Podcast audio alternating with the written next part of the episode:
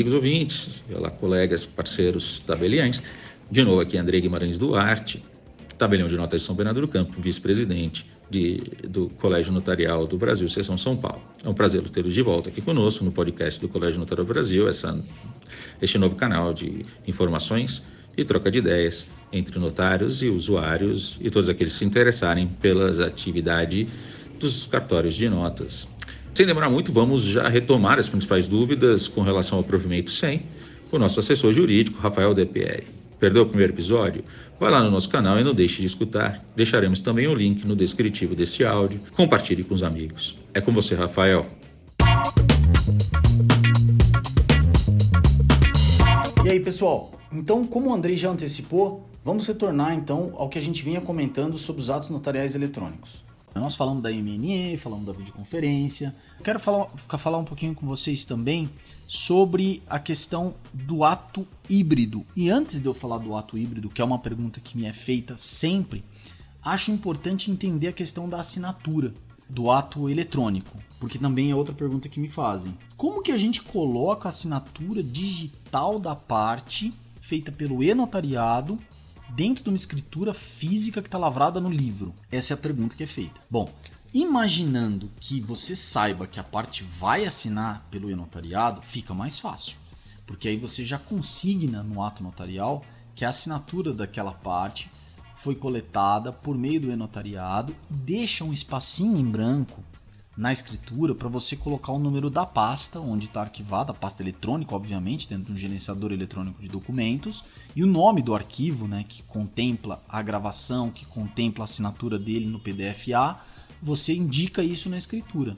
Agora, caso você não saiba se ele vai assinar digitalmente ou não, a recomendação é que você deixe sempre lá no lugar da assinatura das partes um campo um pouquinho mais extenso para que você possa certificar isso colocando lá. Agora, totalmente sugestão, tá, gente? Fiquem à vontade para o texto de vocês, mas alguma coisa do tipo: certifico que a assinatura da parte foi coletada por meio da plataforma e notariado nos termos do provimento 100 de 2020 do CNJ, arquivada na pasta tal, sob a denominação tal, pasta eletrônica, obviamente, sob a denominação tal, e você coloca isso em cima da assinatura. Mas como é que eu vou fazer isso? À mão à mão, gente. Não tem jeito, ou você usar algum tipo de datilografia ali em cima, imprimir de novo, mas aí há sempre um risco de estragar o, o ato, né? Então isso é importante da gente consignar aqui, porque vocês vão ter que jogar essa informação. Mais uma coisa. O ato notarial uh, lavrado eletronicamente, ele vai receber um tipo de signo, que é uma, um, um quadradinho, onde consta que foi assinado digitalmente. Esse quadradinho que vai constar o nome da parte, foi assinado digitalmente, também pode ser transportado para dentro da escritura. Mas aí, mais uma vez, eu repito, é uma questão de técnica de impressão no cartório, que você vai ter que pôr a, livro, a folha do livro de novo na impressora e tentar fazer essa impressão lá. Esse quadradinho que tem essas informações, que é colocado pelos próprios sistemas do e-notariado, ele tem ali o que você precisa, mas aí fica ao alvedrio de cada tabelião conseguir ou tentar fazer isso, né? O importante é que vocês consignem e amarrem um ato físico com o ato eletrônico, indicando essa indexação por meio da pasta e o nome do arquivo eletrônico. E aqui a gente mata, né, sem querer ou querendo, a dúvida sobre o ato híbrido. Por quê? Se eu estou explicando que a gente vai, que você consigne essa informação no ato físico, lá na, na assinatura da parte que vai comparecer presencialmente, basta que ela assine. E você, nessa parte, faz o seu procedimento padrão. Recebe a parte, lê a escritura, ela assina, vai estar consignado ou não, você vai coletar depois a assinatura eletrônica da outra parte e você consigna também essa outra assinatura. E aí você finalizou o ato, encerrou esse ato, subscreve fisicamente o livro, não há problema nisso. Você vai subscrever pelo ICP Brasil lá no e-notariado, mas aqui no livro você vai subscrever fisicamente. Legal? Então agora eu entro na última pergunta e talvez a mais complexa, a mais controvertida, que gerou debates é, infinitos nos grupos de WhatsApp, grupos de, de em todo lugar, que é a territorialidade, né? a, a questão da, da, da, circunscrição dos tabeliães para atuação dentro do, da assinatura de, é, pelo e-notariado. Mas eu vou, obviamente, me, me limitar ao que a gente tem hoje e por isso até vou citar que eu estou gravando esse podcast no dia 17 de junho de 2020. E o que a gente tem de informação hoje em relação à territorialidade é o seguinte: vamos lá, porque muita gente fez a seguinte pergunta: Ah, eu posso lavrar em qualquer lugar? Como é que funciona esse negócio? Tem história lá do domicílio, localização do imóvel? Bom, gente. Vou passar com vocês algumas coisas. Primeiro, primeiro ponto que a gente tem que considerar sobre territorialidade é que o provimento ele traz uma premissa que está lá no artigo 6 Essa premissa é que ele fala que eu vou até pegar aqui para ler com vocês, porque isso aqui a gente não pode ter dúvida. Vamos lá. O artigo 6 fala que a competência para práticas dos atos regulados neste provimento é absoluta e observará a circunscrição territorial em que o tabelião recebeu a delegação nos termos do artigo 9 da 8935. A circunscrição territorial do artigo 9 da 8935, como a maior parte das pessoas sabem, ela está vinculada ao município para qual o tabelião recebeu a delegação. Aí vem o artigo 19, né, e dá um nó na nossa cabeça, porque o artigo 19 do, do provimento, ele traz no caput, então vamos dividir ele aqui, né? nós vamos falar do caput e vamos deixar os parágrafos logo para sequência. O caput traz dois critérios, né, localização do imóvel e domicílio do adquirente. O curioso é que quando o caput fala isso, algumas pessoas não tiveram cuidado de fazer esse link com o parágrafo 6 então, o que acontece aqui no, no artigo 19 é que você está diante de, de, dois critérios vinculados ao município do tabelião de notas, né? Então, local de situação do imóvel, no município do tabelião, né, de onde está o imóvel, ou no município do adquirente. Vejam que o caput não fala sobre a diferença de estados, não explica isso, tá? Então vamos deixar por enquanto essa premissa. Nós estamos falando que são competentes para a lavratura dos atos do notariado o tabelião do município onde está o imóvel e o tabelião do município onde está o domicílio do adquirente. Legal? Agora, eu vou pular o parágrafo primeiro, porque quanto a ele ninguém tem dúvida, que fala que se tiver vários é, imóveis dentro do ato notarial, pode ser em qualquer um desse, da circunscrição desses imóveis, isso não tem muita dúvida. E vou para o segundo, que é o que todo mundo ficou debatendo aí. Todo mundo que eu digo são os tabeliões de notas, eu vi muito debate sobre isso porque o parágrafo 2 vai falar que, estando localizado no mesmo estado da federação do domicílio do adquirente, este poderá escolher qualquer tabelião de notas da unidade federativa para, o, para a lavratura do ato. Quando o parágrafo 2 traz esse, esse, outra previsão, ele amplia a possibilidade do adquirente escolher qualquer local, qualquer tabelião daquele estado onde ele está uh, para lavrar a escritura pública, com uma condicionante, desde que o domicílio onde ele está, dele, domicílio do, do adquirente, seja no mesmo estado onde está localizado o imóvel.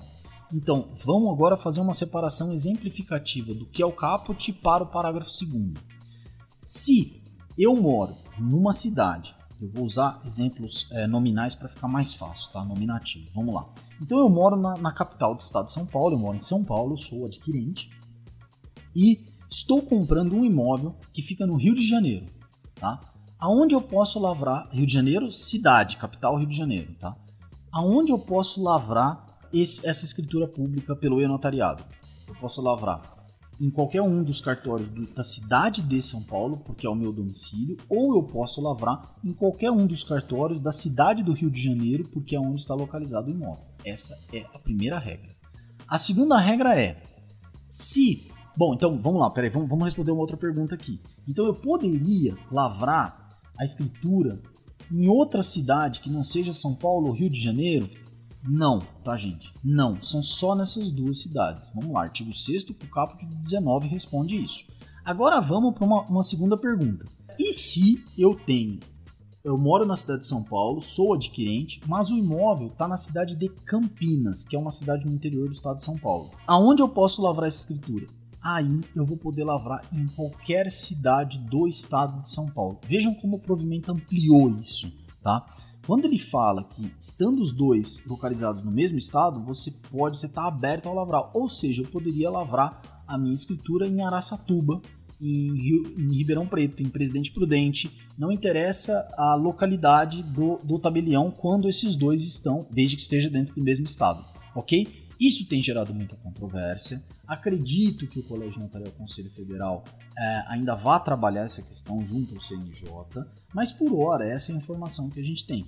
Tá legal? Quanto aos outros critérios trazidos pelo provimento sobre outros atos, como ata notarial, procuração, eu não vejo grandes dificuldades. Basta a leitura aí do artigo 20, o parágrafo único do artigo 20, que vocês vão entender que não tem dúvida. Como nós estamos aqui para tirar dúvidas, né, para a gente tentar liquidar os problemas maiores que o pessoal tem enfrentado, eu acho que de territorialidade esse era o ponto mais importante a ser estudado. Então a gente já muda aqui, agora acabamos territorialidade, nós falamos sobre o ato notarial eletrônico e nós vamos mudar agora para um quarto ponto que seria quais outros atos que podem ser praticados pelo e-notariado. E o que mais o e-notariado faz? Evidentemente que aqui eu estou considerando ainda a, a, questão do Colégio Notarial Conselho Federal implementar essas outras ferramentas, mas em nível é, de norma da corregedoria já está habilitado para a materialização e desmaterialização de documentos, né? Então, respondendo a pergunta, que mais que eu posso fazer dentro do notariado? Eu posso fazer materialização e desmaterialização de documentos utilizando-me da ferramenta da Senad e posso fazer os reconhecimentos de firma. Acho curioso que o provimento ele tratou de duas formas do reconhecimento de firma, que é um reconhecimento de firma eletrônico, posto em documento digital, e o reconhecimento de firma por autenticidade, que é aquele que você verifica a pessoa assinando né, presencialmente, sendo feito por videoconferência. E aí até ele tratou no parágrafo 1 do CRV, que é o Certificado de Registro de Veículo, né, que haveria a possibilidade. O Colégio Notarial está trabalhando aí essas ferramentas, entendendo esse modelo de negócio, para poder é, implementar essas outras possibilidades né, dentro do e-notariado. Por hora, isso não está funcionando ainda, tá, gente? Então, a gente tem que ter um pouquinho de paciência para ver como é que vai se desenhar essa questão. Acho importante responder uma outra pergunta aqui também. Perguntaram se o provimento, quando ele fala no, no caput do 23, ele usa a palavra exclusivamente, compete exclusivamente ao tabelião de notas. E aí coloca essas questões da materialização, autenticação, reconhecimento de firma. É evidente que é, me parece que foi trans, transportado para dentro do provimento o parágrafo 7 da 8935, que dá justamente a exclusividade do tabelião na prática dos seus atos, que são do seu ofício. Então eu não vejo grandes dificuldades de interpretar isso aqui. É o provimento seguindo coerência com a lei uh, dos notários e registradores. Legal? Bom, o que mais que a gente pode falar agora para a gente tentar fechar a, a conversa? Deixei para o final as questões do que o provimento traz em termos de efeitos, né? E aí, o que, que eu acho que a gente precisa entender? Efeitos para outros órgãos, que foi uma pergunta que foi feita por um tabelião, uh, não me lembro de qual cidade, mas ele falou claramente como que eu vou provar para o outro órgão que esse sistema e o ato que eu estou fazendo tem validade? O que você vai fazer? Você vai chegar para esse órgão e vai mostrar para ele o artigo 29. O artigo 29 fala que os atos notariais eletrônicos ele sim constitui um instrumento público para todos os efeitos legais e é eficaz perante registro público, instituição financeira, junta comercial, Detran e para produção de efeitos perante a administração pública e entre particulares. Então entendam que esse artigo 29 é um artigo que vocês têm que deixar em cima da mesa ali para aquele momento de questionamento do cliente, né? Aí você fala, não, tá aqui, ó, tá aqui bem claro que ele vai gerar efeito sim. O que mais que a gente tem que pensar em termos de efeito? o arquivamento, né? O arquivamento do ato. O arquivamento do ato, no artigo 31, ele fala que pode ser exclusivamente digital, né? É, de documentos e os papéis apresentados aos notários, seguindo as normas e regras de organização de documentos físicos. Então, vejam que o provimento também cuidou deste momento acessório ao ato, que é o arquivamento dos, dos papéis, das informações que lhes são trazidas documentalmente. E, finalmente, o artigo 37, que esse aqui também gerou muita dúvida, que é o selo da, da, da sua comarca, né? É, muita gente perguntou, ah, mas como é que fica o selo digital? Eu, estou num estado que tem selo digital, como é que eu faço com ele? O artigo 37 falou que os tribunais de justiça em que são exigidos selo de fiscalização, o ato eletrônico deverá ser lavrado com indicação do selo eletrônico ou físico exigido pelas normas estaduais ou distritais. Bom, aí, gente, volto a dizer a mesma coisa que eu falei da MNE e da assinatura. Deixem um espacinho para pôr o número do selo, se não for possível já implementar ele, reservar um selo antes, né? Para depois, na hora que você for imprimir o ato notarial, já consignar. Se você não conseguir fazer isso, vocês colocam essa premissa de, de escrever à mão que vocês têm, né? Essa prerrogativa de escrever porque vocês são tabelinhas de notas.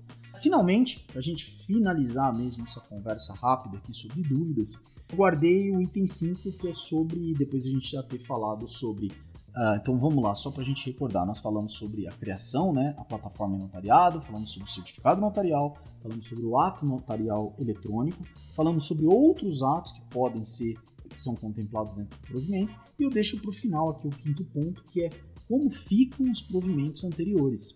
E aqui é muito simples, gente. Vejam o artigo 38, que fala justamente que na data de publicação ficam revogadas todas as disposições em contrárias constantes de normas de corregedorias dos estados, Distrito Federal e, e, sobre esse tema ou qualquer outra prática, prática de ato eletrônico, transmissão de consentimento e assinaturas remotas. O, o provimento foi muito, muito, muito objetivo nisso aqui e expresso para dizer o seguinte: olha, aqueles provimentos que tratavam disso estão fora agora é, de funcionamento, eles deixam de ter validade. Então, o que a gente tem que usar agora é o provimento 100. Legal? E isso, é, isso é completado pelo, que eu, pelo artigo que eu já mencionei em 36, que veda a prática de ato notarial que não seja pelo e-notariado, e ainda é, é, em concomitância com o parágrafo único do 37, que considera nulo o ato eletrônico lavrado em desconformidade com ah, as, as questões do, do próprio provimento. É, gente, vejam que o que eu fiz aqui, tentei fazer com vocês, é demonstrar rapidamente que é, e tentar sanar algumas dúvidas. Então eu vou encerrando por aqui. E mais uma vez eu agradeço a oportunidade de estar junto com vocês e tentar auxiliar aí na, na, na, nas dúvidas. Fico super à disposição para quem quiser trocar uma ideia. A gente está sempre aí para auxiliar os notários. Então, gente, eu finalizo por aqui e devolvo a palavra ao Andrei para ele dar continuidade aí na nossa, no nosso podcast. Um grande abraço. Obrigado, Rafael, pelas explicações. Tenho certeza que solucionou várias dúvidas, mas também tenho certeza que várias outras surgiram e surgirão.